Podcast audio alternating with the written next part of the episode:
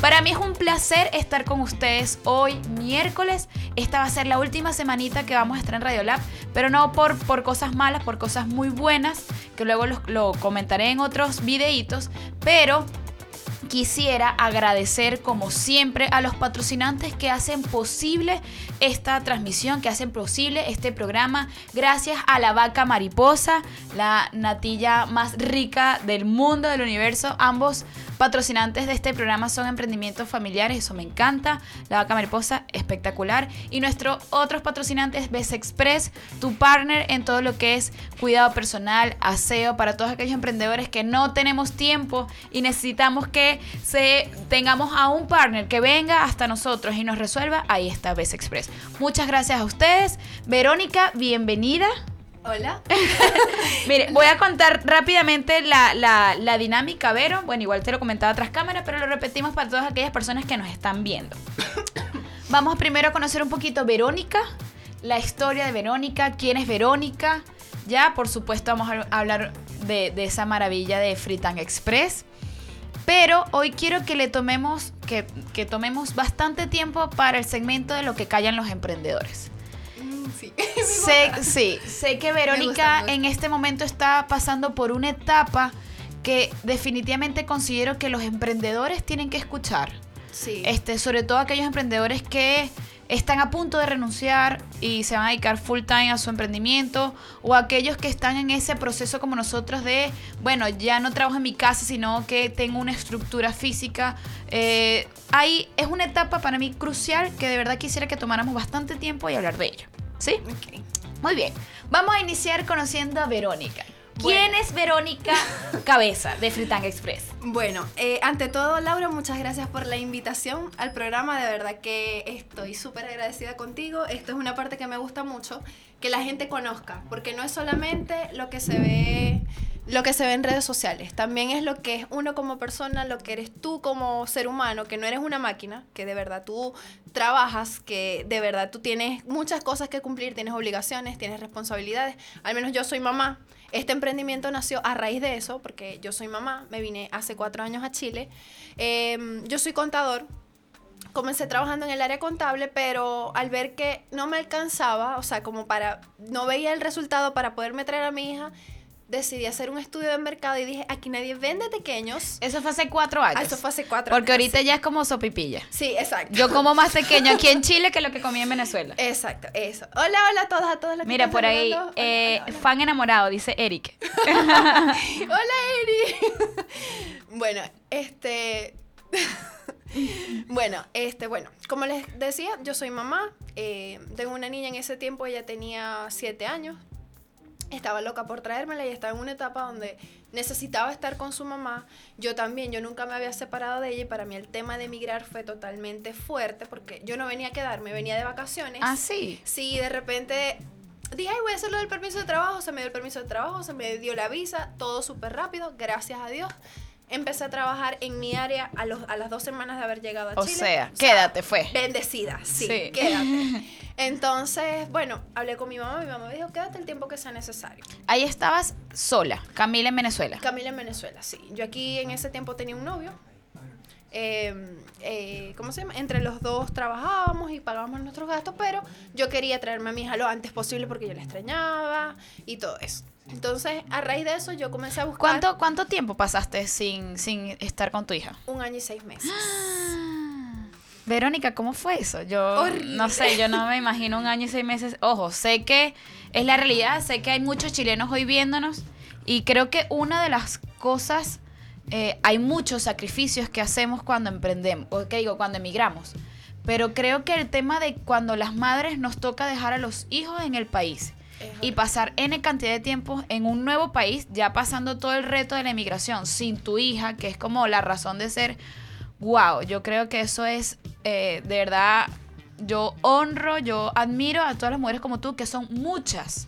Sí. He tenido muchas alumnas que, que, que han vivido ese proceso de, tengo a una que, que es Claudia, que literal he, vi- he visto, o sea, desde la clase 1, como ella lloraba, Laura, yo quiero emprender porque quiero traer a mis chamos y he visto cómo llegaron y de verdad yo creo que es es admirable. Y creo que es algo que me quise dar una pausa y resaltar eso. Porque es que de verdad quiero que todas las personas que nos están viendo, imagínense pasar un año y medio sin tu único hijo o tu única hija. Y estar aquí todos los días rezando y buscando todas las formas de producir el dinero suficiente para traérnoslo. Eso no debe ser nada fácil. No, no lo es. Sin embargo, yo como les dije, yo hice un estudio de mercado. Habían como dos, dos o tres, este, dos o tres personas que vendían pequeños igual cada quien vendía como que sus por su por su parte. Yo tenía un grupo de amigos muy grandes en ese tiempo y dije, "Ay, voy a buscar una receta en YouTube y voy a hacer pequeños. Ey, hoy muchachos, vengan, van a comer pequeños gratis." Y por supuesto todos fueron a mi casa. Eh, sorpresa para mí que les gustó mucho. Obviamente, yo recuerdo los primeros pequeños y eran gruesos, la masa estaba gruesa, o sea, yo no tenía las maquinarias que tengo hoy en día. Y mis amigos me dijeron, vende pequeños, vende pequeños, son muy buenos, vende, vende, vende. Y yo así como que, ay no, no creo. Vende, vende, sí, vamos a vender pequeños, no sé qué. Yo le voy a decir a unos amigos, no sé qué. Yo, bueno, ok. Total que comencé a vender pequeños. Y esto para mí fue un hobby. Y fue tanto así que al, a los tres meses ya yo me pude traer a mi hija. Yo le pude, wow. este, pude arrendar un departamento con esa persona con la que yo estaba y poco a poco, en ese tiempo yo le fui como que comprando la cama, comprándole las cosas porque yo decía, mi mamá me decía, tú te la vas a llevar cuando tú le des las comodidades que ella tiene aquí. Que ella tenga su propia habitación, que ella tenga su espacio, que ella tenga sus cosas. Y bueno, así fue. En, ese, en, e, en, esa, en esa etapa, ¿a qué tú atribuyes un éxito tan exponencial? Porque en ese entonces era Fritanga y tu empleo, ambos. Sí. Bueno, en ese momento de verdad sí, fue fuerte porque yo trabajaba de lunes a viernes y desde los viernes en la noche hasta los domingos yo hacía pequeño. Yo le llevaba a mis compañeros de trabajo. Eh, Vera, no trajiste pequeño hoy. Bueno, acuérdate que me vine de mi casa. Sí, es verdad. Eso, Era ya, ya, eso, era antes. Eso era antes. Ajá. Sí, este. ¿Cómo se llama? ¿Dónde quedé? Bueno, este, por lo menos yo trabajaba y eso era como que un gran, era un gran sacrificio para mí, porque no me daba tiempo a hacer nada, pero como yo estaba deprimida todo el tiempo, eso era lo que me mantenía la mente ocupada. Y yo misma, yo misma llevaba los deliveries en bicicleta. Yo me iba en bicicleta a todo Santiago, yo llegaba a todo Santiago, al metro, a, las Condes, a todos lados, pero poco a poco fui como que yo voy. ¿Sabes qué? Voy a hacer pequeñas pausas porque hay cosas que para ti ya son parte de la historia, pero yo quiero resaltarlas porque mucha gente, mucha gente quiere emprender. Ok. Cada empleado quiere emprender, pero lo quieren hacer desde el principio cómodo y fácil. Y no tienen mm. plata. Bueno.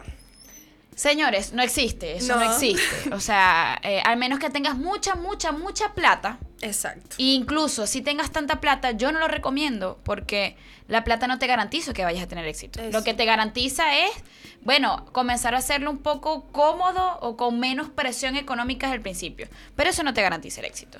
Si usted quiere emprender, tiene que estar dispuesto a hacer muchos sacrificios, sobre todo en nuestra condición, que no tenemos a la familia aquí que nos dé ese respaldo, que somos emigrantes. Hay, o sea, hay que, hay que entender que nosotros nos tocó un reto mayor a la hora de emigrar y emprender al mismo tiempo. Entonces, fíjate cómo Verónica ¿Qué hacía? Llevaba el delivery ella en bicicleta. ¿Por qué? Porque necesitaba producir, necesitaba ahorrar. Claro, eso funcionó en un principio. En un principio, claro. Llega un momento en que ya ahí hay que delegar. Sí, exacto. Y bueno, esto para mí comenzó como un hobby, como les dije, viernes a domingo. después se viene mi hija, cuando se viene mi hija, comienzo a ver como que, que era un poco más complicado porque tenía que dedicarle tiempo a mi hija, a mi casa, a mis cosas, a mi familia, tal. Entonces fue más complicado eh, cambié de trabajo y el trabajo donde yo estaba ganaba mucho mejor, pero me exigían demasiado. Trabajaba con empresas mineras y eso, las empresas mineras aquí te exigen un horario horrible. Entonces yo hice una balanza, o es mi hija o es mi trabajo. Y para mí siempre va a ser más importante mi hija, mi familia. Además que después, de estar año y medio sin tu hija, yo creo que uno valora muchas cosas. O sea, coño, bueno, disculpen aquí el francés en la radio, pero es que es así, o sea, yo creo que lamentablemente y así somos los seres humanos, cuando perdemos algo, entramos en conciencia de lo que tenemos y no es que la perdiste, pero fue año y medio sin tu hija. Sí. Yo creo que cuando llegó tu hija, tu prioridad sí o sí era disfrutar de tu hija. Exacto. Recuperar ese año y medio relativamente perdido físicamente, porque por supuesto que estabas conectada con ella, pero oye, querías, me, me imagino que en ese momento la prioridad era siempre la prioridad son los chamos. Sí. Pero en ese momento estaba flor de piel que querías compartir con Camila. Eso, exactamente. Bueno, entonces me tocó tomar una decisión, ya yo tenía, en ese tiempo yo tenía un año y algo con Fritanga, pero con el mismo trabajo yo dejé de, este, me alejé de Fritanga y me de- dediqué solamente a trabajar. Pero lo que a mí me motivaba es que muchas personas me escribían cuando vas a volver te estoy esperando, quiero probar a tus pequeños.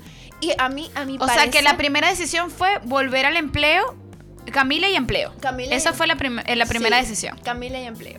Mira, por aquí te están diciendo, vamos a ir leyendo. A ver. A ver, al principio, este, belleza chama. Hola, cariño. Hola María Esperanza, ¿cómo estás? Hola, ajá, a ver, ¿qué más? Bueno, mucha gente nos ha saludado, pero sí a ver quién ha comentado. Eric, que es nuestro fotógrafo, yo a Eric lo conocí gracias a, a Vero. Este dice, Vero, fan enamorado. Sí, Verónica es lo máximo. Por acá te mandan un corazón, el, el nene aular te manda un corazoncito, una cara con un corazón. Eh, por acá, a ver, sigo leyendo, sigo leyendo para que no digan que no les estamos tomando atención. El nene aular dice, te felicito por lo que hiciste y lo que haces. Ay, gracias. Te manda aplausos. Yo hago los delivery yo mismo en la bicicleta. Ah, interesante. ¿Viste? Bueno, Va por sabe, buen camino. Va por buen camino, exacto. Pero hay que delegar, señora, Sí. así que cuidado. Porque, Sí. ay, a Verónica yo la conozco. Yo, yo no tengo aquí problema de regañarla en la radio. Ah, buena. Bueno, este, entonces comencé así como que qué voy a hacer. Mi pareja en ese tiempo no me apoyaba para nada, por eso es que yo hago mucho énfasis en eso. Si están con una persona que no los apoya en sus decisiones, en, en su visión de lo que ustedes tienen, porque esa persona con la que yo estaba solamente veía que trabajar era de lunes a viernes de 9 a 6 y eso era un trabajo. Y lo mío era un hobby. Tanto así que me decía, tú no vas a llegar a ningún lado, eso es un hobby.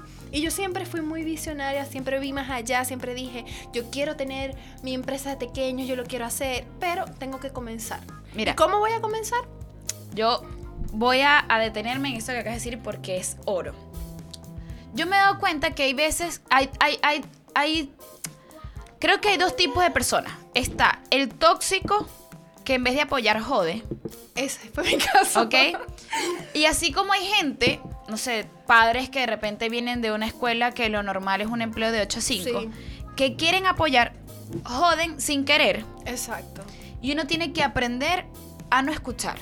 Sí. O sea, es decir, es muy importante darte cuenta con quién tú te estás rodeando.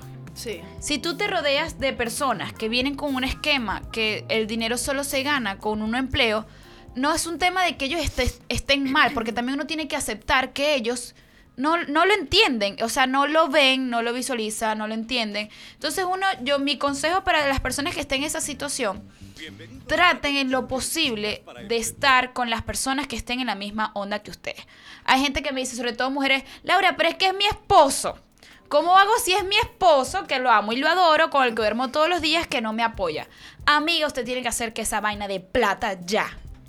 ¿Por qué? Porque lamentablemente las personas que solo conciben que el, dinero se adquiere con algo seguro, con un empleo. O sea, ellos están acostumbrados a que solo trabajo 15 días y a los 15 o los 30 días yo voy a tener una remuneración. Y el mundo del emprendedor no es así. No. No es así. Entonces, traten a las personas, porque ese es un punto clave que mucha gente me, me pregunta, inclusive sería chévere yo hacer un video. Si tienes en tu entorno mucha gente que no está en tu misma onda, corre.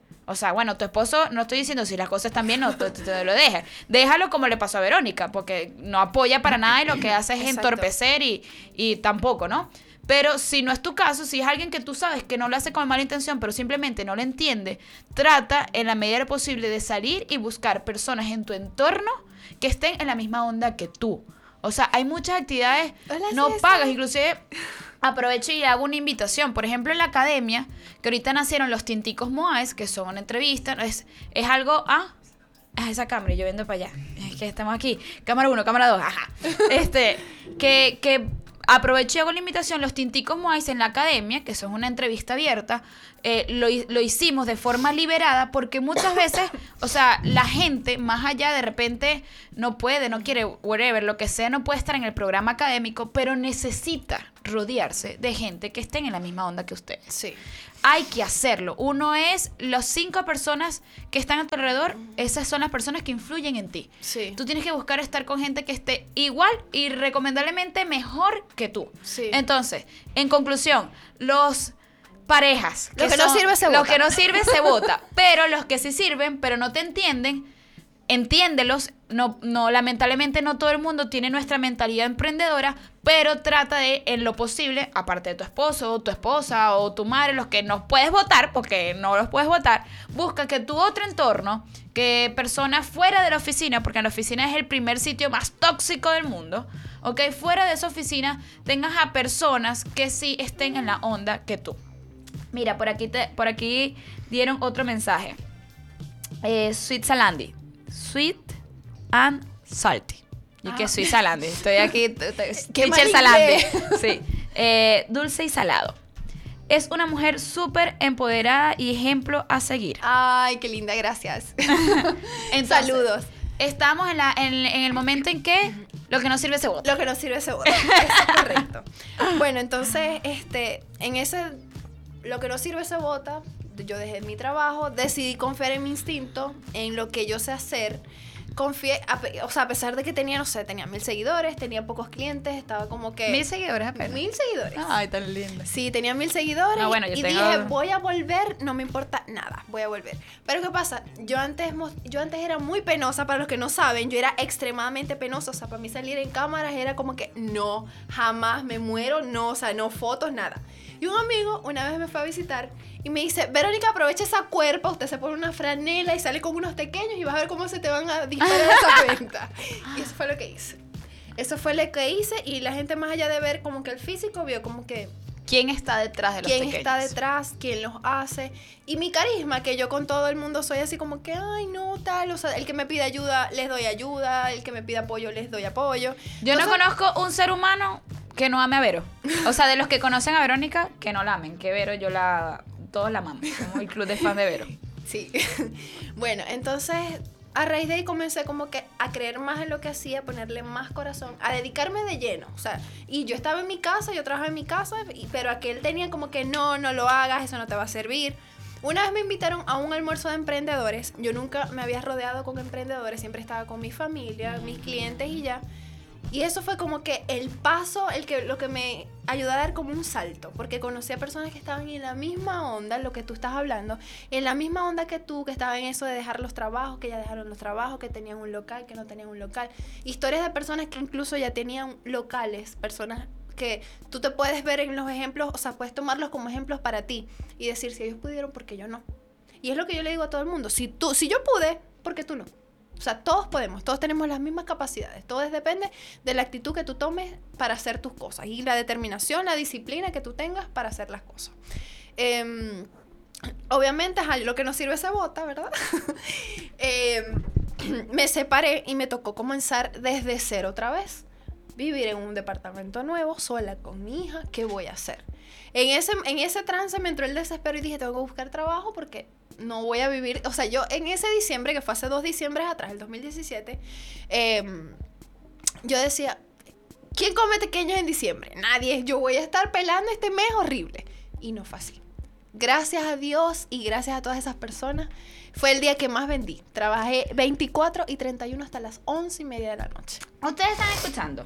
Ustedes están escuchando. Porque es que yo, dicen Laura, pero es que tú regañas mucho. Pero es que, conchale, yo como en la academia veo, o sea, mi día a día es emprendedores, emprendedores, emprendedores, emprendedores.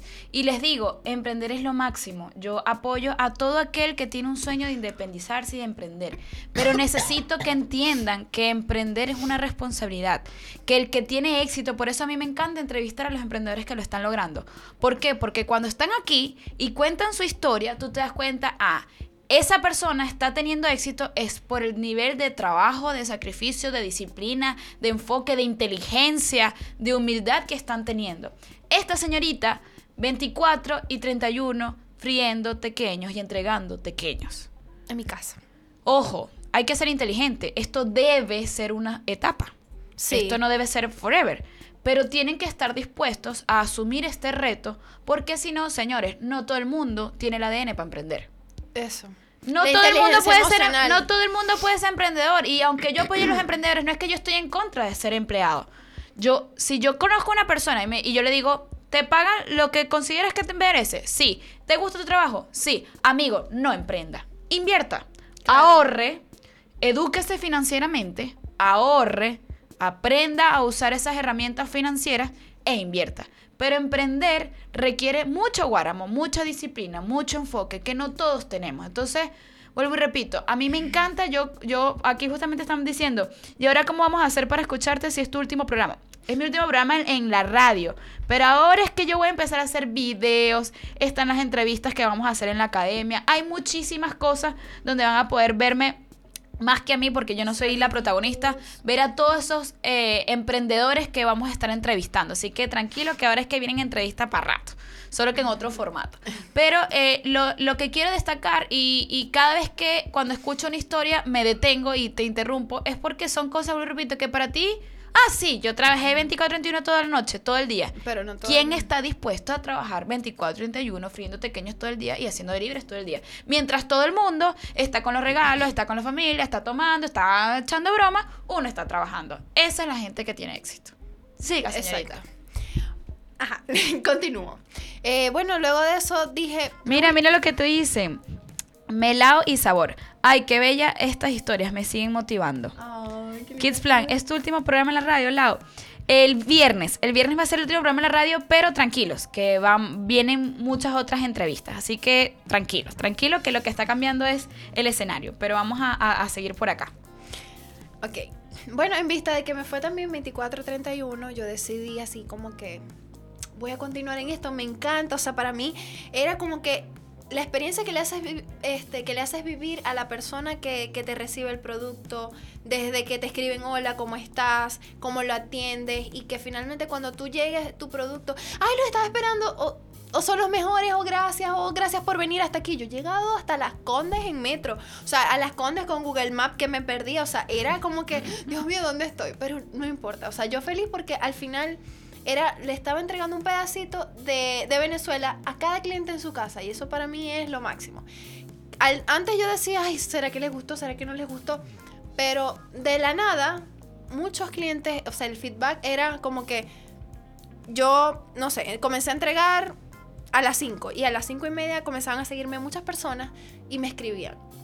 Mira, acabo de ir a una fiesta, probé los pequeños, qué buenos, son los mejores, te voy a tener para las fiestas, los cumpleaños, no sé qué. Y poco a poco de vender al detal comencé como que a vender solamente para eventos. Y ese es Ya. mi fuerte. O sea, mi fuerte son los eventos, cumpleaños, todo eso. O sea, ese es Que mi más, fuerte. más, más cantidad. Más cantidad, sí. Yo dije, bueno, en una fiesta te prueban más personas que en un desayuno. claro. Comenzando por ahí. Entonces yo como que eso se lo dejo a otras personas. Yo me voy a enfocar en hacer como que los pasapalos, ir a Más eventos. catering. Sí, más catering. Bueno, entonces eso me emocionaba cada vez más. Y ese año fue de farándula. Yo salía en todos lados, en todos los eventos estaba Fritanga Express metido. O sea, en todos lados. El primero que fui fue con Luis Silva. Tuve la oportunidad de que Luis Silva, este, hablarle a él de mi emprendimiento. Después, eh, eh, Nando de la Gente, para los maracuchos que me siguen, que me conocen, Nando de la Gente es un influencer maracucho. Le di tequeños, le llevé tequeños, este... Y así como él, participé también en lo de Papita Manito Stone, en la, en la premier de, de eso. Luego de eso he hecho muchos bazares también. Carlos Saúl, ay, eso para mí fue una experiencia espectacular. Carlos Saúl en público habló de mis pequeños y eso para mí fue como que ¡ah! morí. Eso para mí me hizo, o sea, ahí, ahí fue donde yo me creí, tengo los mejores tequeños. Ah, he dicho. sí, tengo, o sea, eso de verdad que han sido muchas experiencias por muchas cosas que, que puedan pasar o que puedan suceder o que por muy momentos duros que haya pasado, porque en realidad los he vivido, tengo una niña, ten- vivir sola con ella es como que tienes que hacer todo, todo tú. Bueno, yo trabajaba desde mi casa, comencé desde mi casa, tuve un año y tres meses, mi casa parece que le hubiesen hecho un exorcismo del desastre que, que, que, que dejé porque... Yo no tenía nada, poco a poco fui comprando mis máquinas, tengo una amiga que me ayudó, me financió, me dijo, tranquila, no lo tienes, yo te, yo te ayudo. Yo te ayudo, me lo pagas cuando puedas y eso para mí vale. Todas aquellas personas, las que me ayudaron con el refrigerador, con la mesa, con cada cosa, o sea, que poco a poco, de poco a poco, préstamo aquí, préstamo allá, lo he logrado. Y lo he logrado sola, no he necesitado un socio, no he necesitado nada. Obviamente ha sido mucho más duro, trabajo mucho más, pero hoy, hoy por hoy puedo decir que lo he logrado y eso ha sido gracias al enfoque, eh, a la visión que yo he tenido. Siempre dije, voy a tener los mejores pequeños, voy a hacer los mejores pequeños, ¿qué es lo que voy a hacer? El mejor queso, la masa, todo. Mira, hasta este momento yo quiero resaltar otra cosa, porque creo que hoy quiero, quiero resaltar varias, varios tips, ¿no? yo conozco, inclusive le decía a Verónica tras cámara, que tengo una alumna en mi último programa que decía, ay, yo veía Fritang Express por todos lados y yo decía, ay, yo quiero una franquicia de Fritang Express. Y yo le decía, mira, Vero también es alumna mía y créanme que no todo lo que brilla es oro. ¿Cuál es el punto que quiero eh, resaltar? Verónica ha hecho un trabajo maravilloso de posicionamiento de marca. Y ella dijo la clave. aparecía fritanga en todos lados. Señores, marketing. O sea, marketing. Repitan conmigo si estuviéramos en clase. Marketing. Hay que aprender a hacer marketing online y offline. Online, señores, mire, ya, no es opción. Para un emprendedor ya no es opción. Y para un emprendedor emigrante, menos que opción. Porque en Venezuela de repente tú le dabas a tu familia y tu mamá le decía al amigo y el amigo le decía al amigo, aquí no, señores, aquí estamos solos. Entonces eh, llegarle a un mercado que además no nos conoce es un reto aún mayor. Entonces hay que dedicarle tiempo, dinero, esfuerzo, conocimiento al marketing online y offline.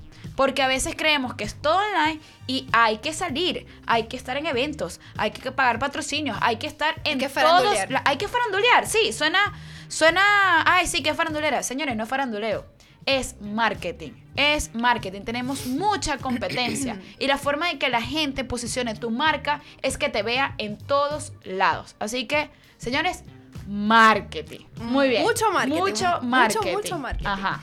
Bueno, este. Luego de eso, bueno, estuve como que todo, todo el año trabajando desde mi casa, pero ya hubo un momento que estar en mi casa me aturdía, no me gustaba. O sea, yo salía de mi habitación y veía las máquinas, veía la freidora, veía todo y era como que no me provocaba cocinar, no me provocaba hacer nada. Bueno, ya me salté una parte muy importante. Ya va, hablando de eso, o sea, bueno, como les dije, comencé en diciembre. Em, me di cuenta que yo sola no daba abasto para la cantidad de pedidos, o sea, tenía como un tope y de, de ese tope no podía pasar sola. Entonces, una persona me dijo, tienes que buscar una persona que te ayude, tengo la persona perfecta, ella está buscando trabajo, no está trabajando, está recién llegada. Y yo, ay, no, pero es que yo decía, no, si no tengo ni siquiera, o sea, y les voy a ser honesta, yo no tenía para pagar mi arriendo, o sea, yo decía, no me alcanza para pagar el arriendo, voy a tener para, pagar, para pagarle a una persona. O sea, es para que vean que un emprendimiento no es cualquier cosa, o sea, tienes que tener una estructura de costo y ser súper organizado en cuanto a qué es lo que necesitas para gastar, cuánto necesitas para final de mes, que eso lo sé de un tiempo para acá, eso yo antes no lo aplicaba. Yo vendía lo loco y todo lo vendía, salían de pedido, ah, bueno, sí, chévere. No, eso no es así. Hay que tener una estructura de costos, tú tienes que ver cuáles son tus gastos fijos, tus gastos variables, todo ese tipo de cosas. Una pregunta, antes que nosotros nos centramos a hacer esa estructura de costos, ¿lo habías hecho antes? Ey, no. ¿En serio? Sí. Un regaño aquí en público. Sí, un regaño. Pero es por lo mismo que como estaba siempre tan ocupada en otras cosas, estaba... no te creas, no, no, es, Verónica, es la mayoría. Sí. Casualmente hoy en la mañana hice un video eh, hablando de eso de que la mayoría de los emprendedores, inclusive tengo una, le, doy un saludo a María Antonieta, que es alguien que asesoro que está en Concepción, que también está dentro del mundo gastronómico, yo le decía, la mayoría de los emprendedores, alumnos que tengo en el rubro gastronómico, dentro de su estructura de costo, no ponen, no ponen el tiempo que le dedican a, a, o sea, ¿cuánto vale mi tiempo? Mi hora hombre. Mi hora hombre. Eso lo aprendí con Laura. pero, pero es así después de que empezaste a tener tu estructura de costo, ¿sentiste una diferencia? Sí, totalmente. De hecho, yo antes era como que eh, metí a trabajar una persona conmigo y esa persona, para los que ya me siguen desde hace tiempo, es Jessica. Jessica para mí fue más que una mano derecha, más que, no, más que una empleada, porque para mí no es una empleada, para mí era mi mano derecha, mi mano izquierda, mi soporte. Ella tenía la misma, o sea, el mismo sentido de pertenencia que yo y eso es algo que yo valoro muchísimo de ella, siempre. Para los que me veían, o sea, estábamos Jessica y yo, para todos. Ella se iba conmigo a los eventos, amanecía conmigo, o sea, en el Día de los Enamorados fue una locura y esa fue una ruta, yo me fui a otra, y desde las 5 de la mañana, y esas son cosas que yo valoro tanto del capital humano. Más que el dinero que a mí me puede ofrecer una persona para poderlo invertir, es el capital humano. Por eso es que yo soy tan... O sea, a mí, a mí me han llegado muchas personas, yo me quiero asociar contigo, yo te quiero invertir, pero no. No, no es eso. Ya va, que aquí se me detuvo esto. Aquí. Miren. Eso, Este- eso, eso es tan importante. Yo creo que eh, los primeros empleados, entre comillas, ¿no? Porque es así, cuando es un emprendimiento, o sea, hace un empleado, como uno es todero, ellos también son toderos. Yo creo que uno tiene que eh, aprender a, a identificar esas personas que el día de mañana no, quien quita y se vuelvan tus socios. Sí, exacto. Porque hay veces que la gente dice, no, bueno, yo soy socio por capital. exacto. Pero es que muchas veces, muchas veces podemos obtener un capital, un banco, un corfo, Sí. y no necesitamos a una persona que te quite o que te diga, te- 50% del emprendimiento es mío porque te pongo plata en este, en este momento. Claro. Creo que más vale la pena conseguirse a otra persona que, que de repente no tiene el dinero, pero que tenga la misma disposición que tú, el mismo sentido de pertenencia que tú, que eso es muy difícil conseguirlo. Y juntos decir, bueno, vamos a ver cómo hacemos y juntos producimos y buscamos un crédito por otro lado. Y eso es, yo he visto que muchos emprendedores en momentos de aprieto económico, eh, viene alguien con dinero y toma. Me Y- ha pasado. Y pero, muchas veces, eh, no. muchas veces no es la mejor opción. No, para nada. Ojo, Sí, no- no todo estás- no estoy estás- generalizando, pero muchas veces no es la mejor opción. Sí. De hecho, a mí me ha pasado muchas veces. A mí muchas personas me han dicho, yo quiero ser tu socio, me quiero asociar contigo. Sí, pero no es que tú te quieras asociar conmigo. Yo necesito una persona que yo confíe, que pueda confiar en esa persona, que yo pueda poner como que toda mi confianza sea mi mano derecha, como era Jessica. Jessica para mí ha sido como que la persona, a pesar de todo, ella duró conmigo mucho tiempo, casi un año. Y eso para mí significa mucho. Ella es odontólogo. De hecho, ella me dejó porque encontró en su área y por supuesto yo feliz porque ella est- está en lo que ella es, en lo que ella hace, en lo que a ella le gusta. Entonces ella tenía una encrucijada porque le gustaba ser pequeño, pero también le gustaba su carrera. Entonces Claro. yo le dije, tranquila, es lo que tú tengas que hacer. Y bueno, eso, eso a mí me, me dio una gran experiencia, de verdad, trabajar con personas como ella. Y yo dije, la persona que trabaja conmigo tiene que tener un nivel de, este, de compromiso demasiado grande. Por eso es que yo no trabajo con cualquier persona. A mí muchas personas, no, que yo quiero trabajar, no. Sea, no es que yo quiero trabajar, yo tal, porque uno cuando está buscando como que un empleo, acepta lo que sea, pero a los dos meses lo deja. Y eso lo- no es lo que yo busco. De hecho, todas las personas que yo he tenido han sido como que yo les he dado como que esa visión, ese apoyo, ese soporte de que esa estabilidad que van a estar conmigo, van a, van a trabajar conmigo hasta el final, ustedes son mi equipo de trabajo, ustedes son las que me ayudan, porque tú no eres lo que eres sin tu equipo de trabajo. Tu Así equipo de trabajo es el que te ayuda a salir adelante, tu equipo de trabajo es el que te, te ayuda a crecer. Si tu equipo de trabajo no, no te hace la producción, tú no tienes producción para vender. Así O es. sea, yo puedo hacer lo que sale, lo, lo que sale, ay, el faranduleo, sí, aquí estoy y tal, pero lo que te, los que te hacen eh, crecer son tus, las personas que trabajan contigo. Así es. En ese caso. Bueno, entonces luego de eso me quedé sin Jessica, volví a estar diciembre sola. Y ahí fue como más fuerte porque ya tenía muchísima gente, muchísima demanda y a muchas personas les dije que no, que no podía, que no podía porque no iba a quedar mal. O sea, era como que o aceptar todo y, no dormir o, o era aceptar lo que podía aceptar y ya. Yo siempre he preferido como que quedar bien con los clientes y, y ya pues. Luego en enero metí a otras chicas, otras personas. Ahora viene la parte más complicada, que es la parte actual. En Estamos, estamos entrando en lo que callan los emprendedores. lo que cae sí, lo que caen los emprendedores, sí. Este, por lo menos, en noviembre conocí a una persona que me dijo, mira, tú eres emprendedor, pero un emprendedor tiene que tener un local. Si después de un año de estar emprendiendo, dedicada solamente al emprendimiento, no tiene un local, eso es, esa persona está estancada. Y eso a mí se me quedó aquí. O sea, era algo que, ¡ah! Dios mío, yo todos los días decía, yo decía, Dios mío, yo voy a cumplir un año en diciembre. O sea, Dios, estoy estancada. Un año full time. Full time, sí. yo cumplo un año en diciembre, ¿qué voy a hacer? No, no, no, no, yo tengo que tener un local. Y bueno, en ese desespero, o sea, en esa cosa, vi como opciones de asociarme con una persona, vi como que, bueno, ajá, pero cuando tú no te sientes totalmente convencida, cuando hay algo que no te gusta, cuando hay algo que no te da buena espina, tú... mm, ya va. Ya va. Esto.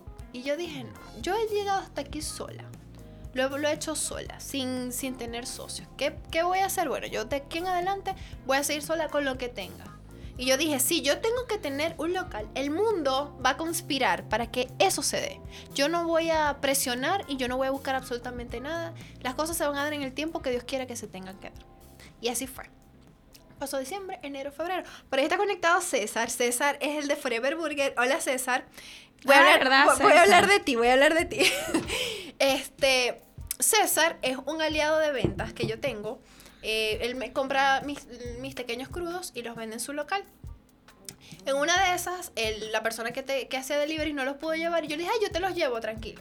Me dijo, bueno, dale, sí, va bien y te comes una hamburguesa y así las pruebas. Ay, qué no rico. qué". Yo no he ido a, a- a visitar a César. Sí, son muy buenas, son muy, muy, muy buenas. Yo las he probado todas. Soy cliente VIP, no se puede quejar porque todos los días, casi que todos los días como allá.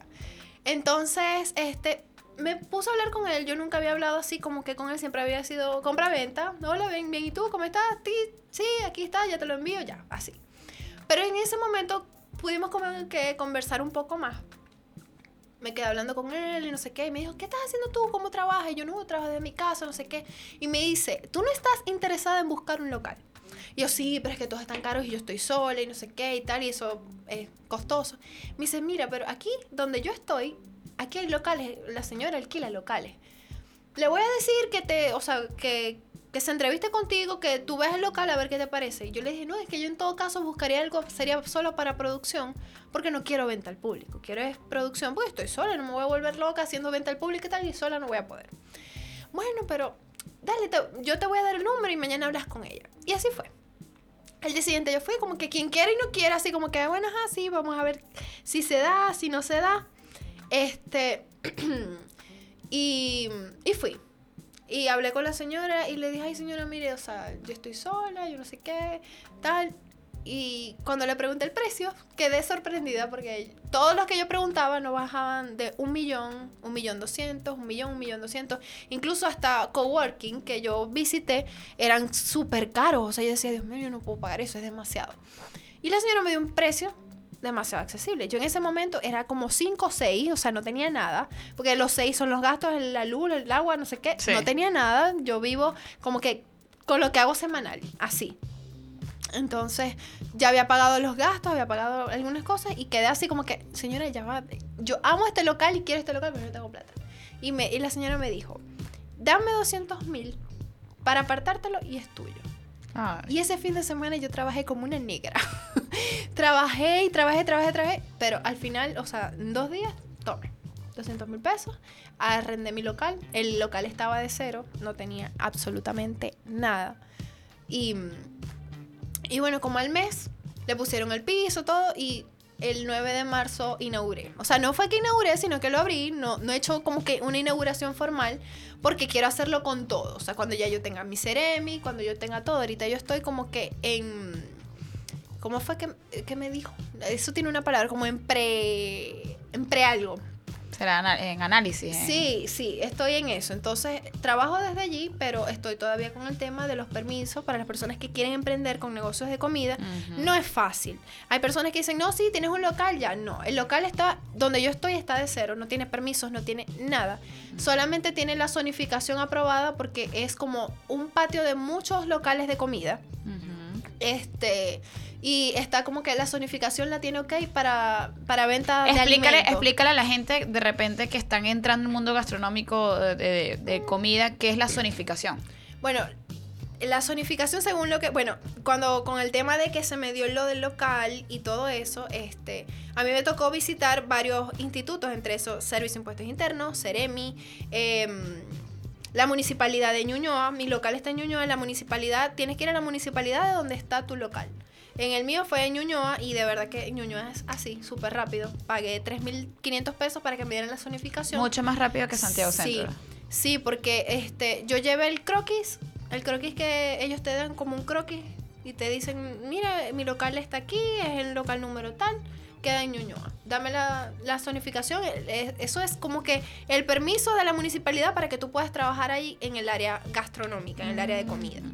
Entonces, yo los dos días fui, estaba ok, porque ya eso, es- esa zona, ya, ya ese centro comercial, como tal, ya eso está como que apto para, para comida. Luego de eso viene el Ceremi, que el Ceremi es un poco más delicado. El Ceremi va a depender del tipo de empresa que tú tengas. Yo por lo menos soy solamente elaboración y distribución. Yo no tengo venta al público. Cuando es venta al público son muchísimos más requisitos. En mi caso me pidieron una mesa, me pidieron un área caliente, un área fría, un área, este, una campana para que la freidora, este, Del olor. el olor de la freidora no molestara a las personas, eh, las señaléticas, todo eso. Yo apenas, o sea, ya yo tengo el piso, tengo el local, ya yo estoy ahí, pero coloqué recién la campana, todavía me faltan los detalles. Mm, No sé, la cerámica de muro, que también es importante tener la cerámica de muro, porque por el tema del Ceremi, requisito Ceremi, te piden como que este un manual de lo, de lo que tú haces, cómo lo haces, de las buenas costumbres, de cómo, cómo desechas, cómo, cómo desechas la basura, todo eso. O sea, de verdad es un tema bastante, bastante complejo que va a depender. Mucha gente me ha escrito a raíz de que voy a aprovechar este live para eso. Mucha gente me ha escrito que, ¿cómo hiciste para los permisos? O sea, yo no les puedo responder eso porque ustedes tienen que ir directamente al, a esos, al, al Servicio de Impuestos Internos, a la municipalidad, a este Ceremi. al Ceremi para que ellos le digan de acuerdo a su local cuáles son las exigencias, porque yo no les pu- no los puedo No asesorar. es general, no es algo general. No es algo Aplica para cada. Exacto, aplica para cada emprendimiento, aplica para cada tipo de comida, incluso lo mío es fritura, hay gente que son postres, quizás Claro. es otro permiso, otro tipo de cosa. Ayer, ayer me, eh, cuando fue el lunes, que yo tengo unos alumnos de, ah, los de la vaca mariposa, este, me comentaron de que, mira, sí, nosotros inclusive estábamos dispuestos al tema del cowork, Ok, este, pero resulta que el lácteos aquí en Chile es un permiso especial. Entonces, los, los cowork que visitaron, que digamos que podían pagar, tenían permiso en general de producción, pero no de, De lácteos. lácteos. Entonces, definitivamente el tema de, del, del emprendimiento gastronómico eh, es hay de todo. O sea, Sí. hay que ir directamente a la fuente. Para mí, es el, el- el mundo gastronómico es el emprendimiento, entre comillas, más fácil de empezar porque todo el mundo dice, bueno, yo tengo una cocina en mi casa. Pero muy rápido, muy rápido, si haces el producto bien y tienes ventas, muy rápido te quedas corto. Muy rápido tienes que hacer ese salto. Y la mayoría de las personas, cuando se dicen, Dios mío, me metí en este tema de comida y para yo tener mi local, para yo distribuir el mini market, para yo simplemente constituir la empresa, la cantidad de permisos que se necesitan no es normal. Entonces, esas son las cosas que a esas personas que todavía no Salud. están. Ya va, voy a Ajá, hacer un voy- saludo. Voy a hacer aquí un, em- un, un pequeño corte que varias personas me están escribiendo aquí. Ah, Saludos a los sí, sí. chilenos que te compran, saluda- saludos a todos esos chilenos que me han permitido entrar en su casa con mi sabor, con los pequeños. Gracias a todos de verdad por confiar en mí y gracias siempre por su preferencia. Así que gracias a todas esas personas, a todos los chilenos, a todos los venezolanos, a todas las personas de todos de todos lados que nos compran y que siempre prefieren Fritan Express. Un beso y un abrazo para todos, así, para que no digan que no los estoy saludando. Lo que pasa es que no puedo hablar, no puedo estar aquí, es que los acabo de, de saludar porque acabo de ver su mensajito. Ya. Así es. Bueno, les decía que. Se me olvidó que les. Ah, no. Que los emprendedores que todavía tienen varias opciones, varias ideas de negocio y no han decidido. Sí. Y dentro de esa idea de negocio está una tema comida y el otro no comida. Yo, mi recomendación es que averigüen no nada más cómo. Cómo empezar a hacerlo desde mi casa, sino cómo, ya, bueno, cuando esto empieza a agarrar forma, que tengan mentalidad empresarial desde el principio, que se imaginen, bueno, yo como una empresa seria tengo que tener un registro, para tener un registro, ¿qué necesito? no nada más dejarse llevar por lo rápido que puede empezar o no, sino a mediano plazo, porque ni siquiera es a largo plazo, a, a muy poco tiempo, cuando un emprendimiento gastronómico necesita crecer, necesita constituirse, necesita legalizarse, la cantidad de permisos no es normal. Entonces, definitivamente no emprendan a lo loco, averigüen, investiguen, no nada más cómo arranco, sino a, a mediano plazo, a corto plazo, qué es lo que hay que hacer. Porque de pana, este, por ejemplo, en tu caso, yo, me, yo, yo creo que cuando tú dijiste voy a empezar con los pequeños, efectivamente hace cuatro años fue un boom. Pero tú jamás imaginaste, Jamás. jamás imaginaste que cuando ya los pequeños dieran y ya tenías que, eh, digamos, formalizarte todo el tema que has vivido. Para formalizar Fritan Express. Sí, ha sido todo un tema. Ha sido todo un tema para las personas que no saben, que, Sí. que quieren emprender. No crean que, como dicen, eso es soplar y hacer botellas. Todo tiene su proceso, todo tiene su grado de dificultad. O sea, yo lo que les digo es que ánimo, si se puede, mucha disciplina, mucha organización. Bueno, en organización yo ahorita estoy así como que tengo demasiados temas y estoy como que tratando de organizarlos todos. Porque eso es muy importante, la organización, tener total organización, disciplina, como que automotivarte a diario porque no es fácil, la inteligencia emocional falla muchas veces. A mí me ha fallado muchas veces, muchas. Yo soy demasiado emocional, soy una persona de que, Dios mío, cuando yo estoy mal, estoy mal. Cuando estoy bien, estoy bien. Pero trato de, de verdad que sí, la gente lo nota porque yo soy muy enérgica y todos los días, buenos días, fritan al lover, sin no sé qué, y compré pequeños, pero hay días donde ni siquiera salgo. A veces porque de verdad estoy trabajando mucho y a veces es porque no, no tengo ánimos. A veces, Dios mío, ya voy a buscar un trabajo, voy a vender esto. Pero con ese tema del marketing en las redes sociales, eh, ¿qué, ¿cuáles crees que han sido tus, tus, tus hábitos, tus técnicas que has aplicado para que eh, Fritanga como marca esté tan bien posicionada en el mercado? Bueno, O sea, por ejemplo, con las redes sociales. Por ejemplo, no, Laura, yo sí o sí trato de todos los días salir. No sé, por darte un Eso lo hacía antes. Comencé a hacerlo porque comencé a ver que este yo vendía más cuando salía que con una con un, con un post. O sea, yo salía, hola Fritanglar, ¿cómo están? Tengo pequeño, no sé qué tal. En compra". historias. En historias, sí. Cuando comenzó lo de las historias, yo comencé a salir en diciembre, en el mismo diciembre, pero eh, lo que fue el boom como tal fue en febrero, Día de los Enamorados. Que yo publiqué absolutamente todas las historias. Aquí estamos, no sé qué, aquí estoy con el señor, aquí estoy haciendo esto. Y eso a la gente como que le gustó mucho. O sea, publicaba las historias, la gente me mencionaba, yo los publicaba, les, les agradecía, no sé qué. O sea, era como que esa, mm, ese trato directo con el cliente, esa que ellos pudieran como que hablar conmigo directamente, eh, encontrar siempre una respuesta cuando me preguntaban algo. Entonces eso además de, de ayudarme me gusta, me gustó así como que ese feedback que a la gente le gustaba como que... Ay, yo publicaba algo y me decían, qué linda, qué bella. Los hombres, por supuesto, qué linda, qué bella. Y me, me han escrito, si voy a tu local, me los, este, me los entregas tú. Yo quiero que me los entregues tú, si no, no te compro. O sea, es muchas cosas de esas que de verdad me da mucha risa. Pero es por el mismo carisma que yo tengo con los clientes. Mi forma de ser, que a mí a veces en la calle me ha tocado, fritanga, ¡ay, fritanga! Y yo, así como que, Ah, hola. entonces ha sido así como que, este, es como que ha sido como que bastante gratificante para mí eso, que las personas me recuerden con cariño, aun cuando de repente han tenido malas experiencias. Y con eso voy, porque les quiero hablar de algo que me pasó recientemente. em, con esto del local, que hay gente que dice, no, tienes un local y ya simplemente cambias de, de lugar físico donde vendes. No. Las ventas que se incrementan cuando tú tienes un- local es una locura. ¿En serio? Es una locura. Qué o sea, bueno. Yo por lo menos estaba en mi casa y para muchos clientes era fastidioso llegar porque no tenían dónde estacionar.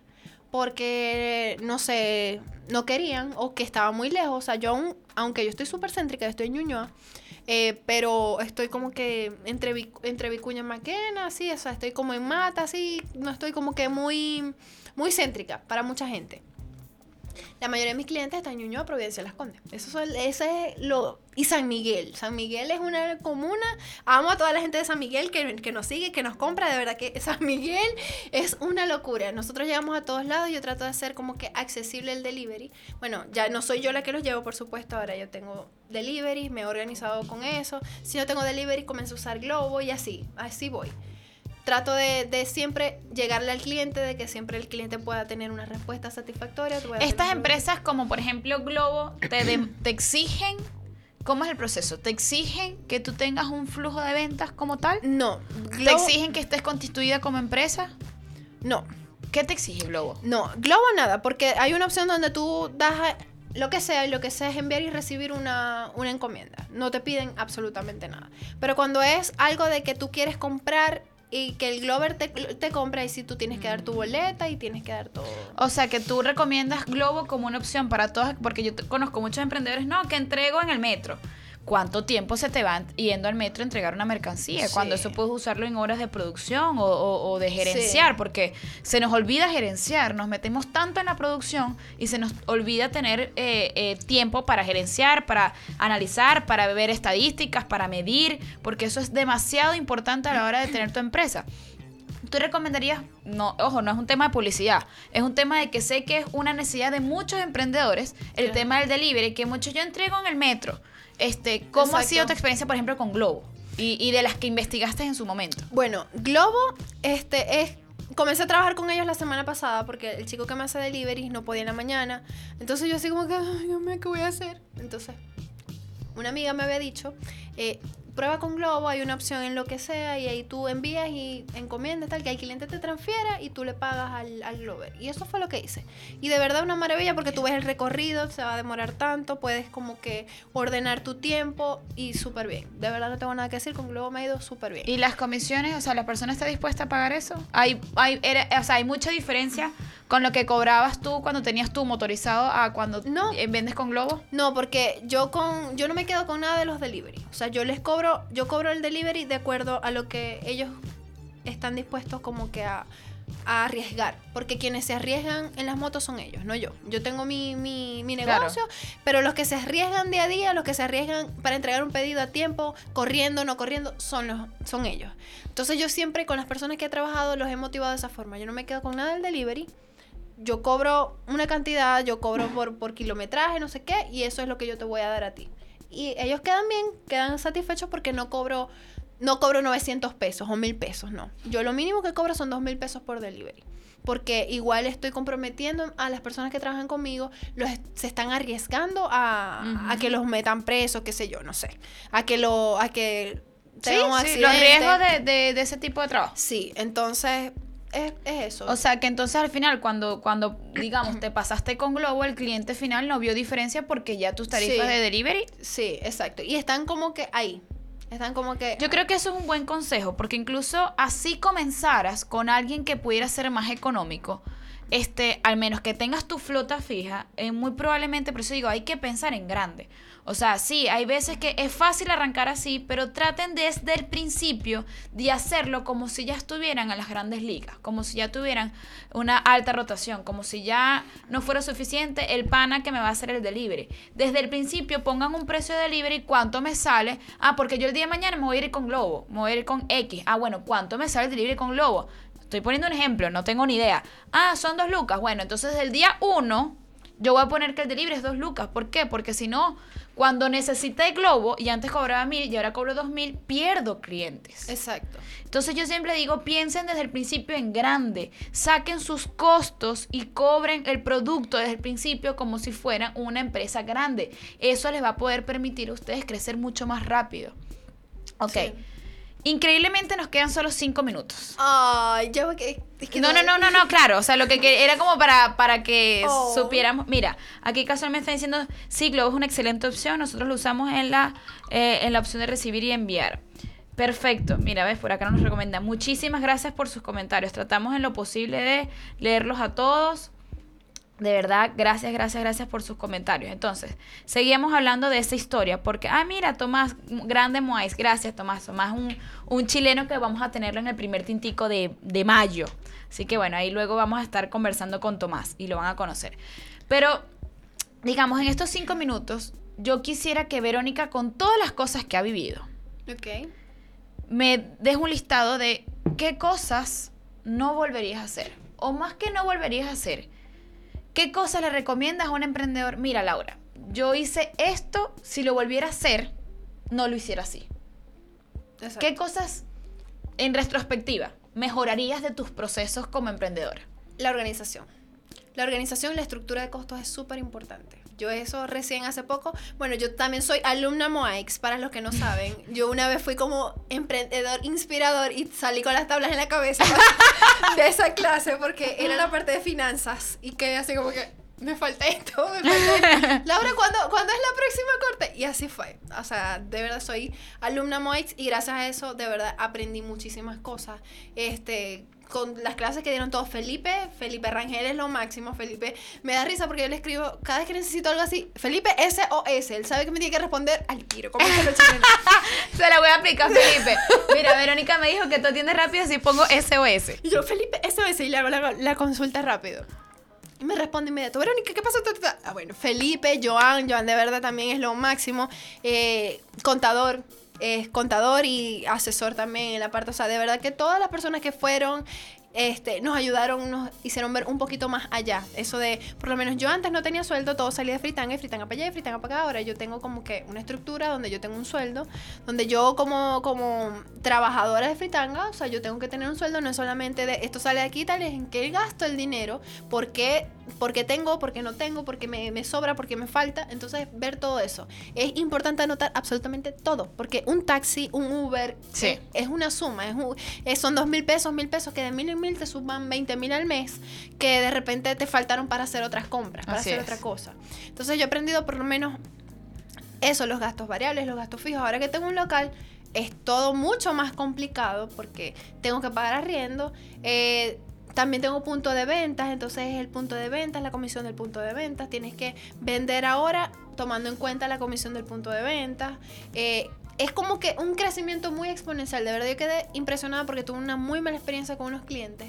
Este, una ruta que nunca llegó. Las chicas que yo tenía no supieron trabajarme bajo presión. Y eso a mí me afectó demasiado. O sea, yo como marca me vi súper afectada y yo, para las personas que me conocen, yo a todo el mundo, yo todo lo enfrento. Y a los días después que pasé mi crisis existencial, yo salí explicando lo que me había pasado. Afortunadamente, de esas cinco personas que tuvieron una muy mala experiencia, recuperé tres clientes. Tuve la oportunidad de reivindicarme con tres personas. Pero quiero que tomen en cuenta eso. Cuando se muden de su casa a un local, tomen en cuenta el crecimiento que van a tener. Porque yo jamás pensé que en ese día, que era un día, un viernes, tercera semana del mes, iba a tener tantos pedidos, tanta demanda y fue una locura. Tanto que el motorizado colapsó, se le apagó el teléfono, me apareció al otro día a las 9 de la mañana y cuando me desperté los clientes me habían reventado por Instagram horrible, me dijeron cosas horribles. Dios. Al cliente no le importa los problemas que tú tienes. El cliente tú le tienes que resolver y ya. Pero yo como en ese momento no tenía, no tenía para, para resolverle, este, lo que hice fue em, mostrarme, mira, pedí disculpas, me pasó esto, esto y esto, pero si hay alguna forma que yo me pueda reivindicar, lo voy a hacer. Les devolví el dinero incluso. Pero eso para mí fue horrible porque a mí nunca me había pasado. Y eso fue llor y llor y llor. O sea, yo no paraba de llorar porque a mí nunca me había pasado. Entonces, ¿qué es mi recomendación para todos los emprendedores que quieren, este, que quieren tener un local o algo? Prepárense para el crecimiento. Sí. Prepárense para el crecimiento, tengan siempre stock. Eh, entrenen a su personal de tal, de tal forma que les manejen la presión al máximo. O sea, las personas que yo tenía lamentablemente no trabajaron bien bajo presión. Ese, pedido, eso, ese día llegaron pedidos crudos, que eso es lo más grave que tú puedes hacer vendiendo pequeños. Llegaron pedidos crudos, no llegaron a tiempo y las afectadas no, no son ellas, las afectadas soy yo. Claro, la marca. La marca es la afectada, entonces esa es mi, esa es mi gran recomendación. Entonces, recomendación, organización, estructura de costo y prepárense, lo que yo decía, desde el principio. Sean, tengan desde el principio, desarrollen mentalidad empresarial. Mm. No se queden con que voy a vender en la esquina y en mi casa. Sí, todos arrancan así. Pero desde el principio hagan una estructura de costo, desde el principio organícense como una empresa grande. Y si nunca han hecho antes un negocio, busquen ayuda, señores. O sea, una de las cosas por la cual nace la academia es por, porque es un mensaje porque no nos enseñaron en la universidad. Yo estudié administración de empresa, mención, gerencia. Y lo menos que aprendí fue tener un negocio. O sea, hay que buscar ayuda, pero al principio. O sea, yo veo qué diferencia cuando llega un emprendedor a la academia que va a salir con un producto y cómo tú lo ves estudiando el proceso, de repente todavía no ha renunciado, está ahorrando, se está planificando y él, él- él muy probablemente va a tener un crecimiento mucho más rápido y lo logre, porque el tema también es lograrlo. Sí. A cuando viene emprendimientos ya estoy mal, tengo estos números, ya renuncié, ¿qué hago? Y necesitan la solución para ayer. Entonces Exacto. mi recomendación es que desde el principio planifíquense, busquen Organicen. asesoría, organícense. Si nunca han tenido una empresa antes, incluso si la tuvieron en Venezuela, no es lo mismo en Venezuela que Chile. Así de sencillo. Entonces, mi recomendación es, fíjate cuántos errores no hubiese evitado Verónica. Sí, sí, sí. Yo creo que también es un tema de, de, de subestimar. Sí. Un tema de que uno no cree que un emprendimiento pueda crecer tanto y tan rápido. Tan rápido, eso. En un año creció 10.000 seguidores, Entonces- 11.000 seguidores más, aparte de los 1.000 en un año. Y fueron orgánicos. Yo no pago publicidad, yo no le pago a nadie, o sea, nada, nada. Todo Así fue es. como que sudado. Por eso es que para mí Fritanga tanto, o sea, Es significa tanto, porque es algo que yo solita me he sudado, son tres años que voy a cumplir ahorita en junio, y es como que yo solita lo he sudado, yo sé lo que es emprender, a mí nadie me va a echar cuentos, a mí nadie me va a decir si es difícil o no, porque yo lo vivo a diario, lucho con mis, con, con mis, con mis demonios a diario que me dicen, "Ay, sí, sí puedes, no, no puedes, sí, sí puedes, no, no puedes, pero no, sí podemos si tenemos la disciplina, el enfoque, la dedicación y lo más importante es el amor por lo que haces. O sea, yo Así amo lo que hago. O sea, Laura me dice, pero que no, yo amo lo que hago. Actualmente yo ahorita estoy, no tengo personal, tengo un chico que me trabaja part-time, pero es una maravilla porque tiene experiencia, trabajamos de 7 a 12 de la noche, pero felices. Están escuchando, ¿no? De 7 a 12 de la noche. Ajá. Bueno, de 7 a 12 de la noche trabajamos, sacrificio tres días de, de la semana, pero ¿qué es lo gratificante para mí? Que llega el fin de semana y yo tengo pequeños para vender, o sea, Dedicarse a vender. sí, tengo per- personas 400, 500, dale, ahí están. Bueno, se nos fue la hora. Sí. Tenía tiempo que hacía una entrevista y ni siquiera hice un break porque hay tantas cosas que contar. Gracias, Vero, gracias por haber Gracias estado por aquí. Gracias a todos por lo que están en sintonía. No se preocupen, esta es mi última semana en la radio, pero eso no quiere decir que van a terminar las entrevistas, sino que ahorita, igual, igual que Verónica, con el proceso de la, la academia, de pasar a una estructura física, necesito mucho más tiempo para ser gerente. Siempre les doy esa recomendación. A veces nos metemos tanto en el día a día, en la producción, en que salga bien, en que dejamos de ser gerentes. Y señores, tenemos que pensar en grande desde el principio.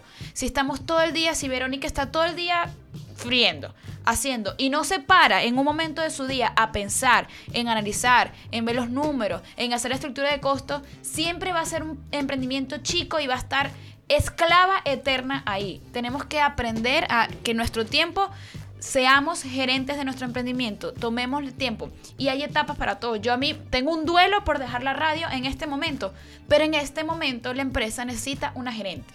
Claro. Necesito dedicarme tiempo a sacar los números, a sacar la estrategia, a sacar marketing. Entonces, señores, Verónica es un ejemplo maravilloso. Un ejemplo maravilloso, creo que lo que más puedo destacar de Verónica es, primero, eh, el, la- la- el- el nivel de sacrificio, de disciplina y de enfoque que ha tenido Verónica. Y que eso lo ha sabido reflejar de una u otra forma posicionando su marca. Ella ha hecho un trabajo maravilloso posicionando la marca de Fritanga Express. La gente no tiene ni idea de todo lo que hay detrás de Fritanga, porque la gente dice, wow, Fritanga se la está comiendo, pero detrás hay un proceso. Pero al final es una empresa y tenemos que hacer que todo el mundo conozca nuestra marca. Vero, te felicito por eso. Gracias. Te admiro, te quiero mucho. Eres más allá de. Puedo aquí llorar. O sea, es una amiga que quiero mucho, que admiro mucho. Y a todas esas personas que, bueno, madres como nosotras que nos ven, sí se puede. Pero por favor, Verónica y yo somos sumamente emocionales. Sí. Pero hay que ser gerentes, hay que tener inteligencia, hay que planificarse, hay que asesorarse, hay que meterle razón, no nada más emoción. Todos empezamos con mucha emoción, pero para que el negocio despegue de los números, pueda independizarte y puedas dejar de ser esclavo de tu propio negocio, tienes que meterle razón, números. Así que gracias a todos, gracias por seguirnos, gracias Vero, gracias por estar conectados con nosotros. Ahora es que hay entrevistas para rato, tranquilos, no se preocupen. Y bueno, nos vemos el viernes con nuestra última entrevista que es con la vaca mariposa, patrocinante de este programa. Gracias a nuestros patrocinantes, gracias a la vaca mariposa, gracias. BS Express también como patrocinantes. Gracias Radiolab, gracias a todos los que nos siguen. Recuerden seguir a Verónica, arroba Fritang Express. Recuerden seguir a la radio, arroba eh, Radiolab. Chile, Instagram, Facebook, la página web y por acá su servidora, arroba Madre Network. Pueden seguirnos en la academia, arroba Moais Academy. Los quiero, nos vemos el viernes. Chao, chao. Chao. a ver, Jaco, voy a, voy a ver si me.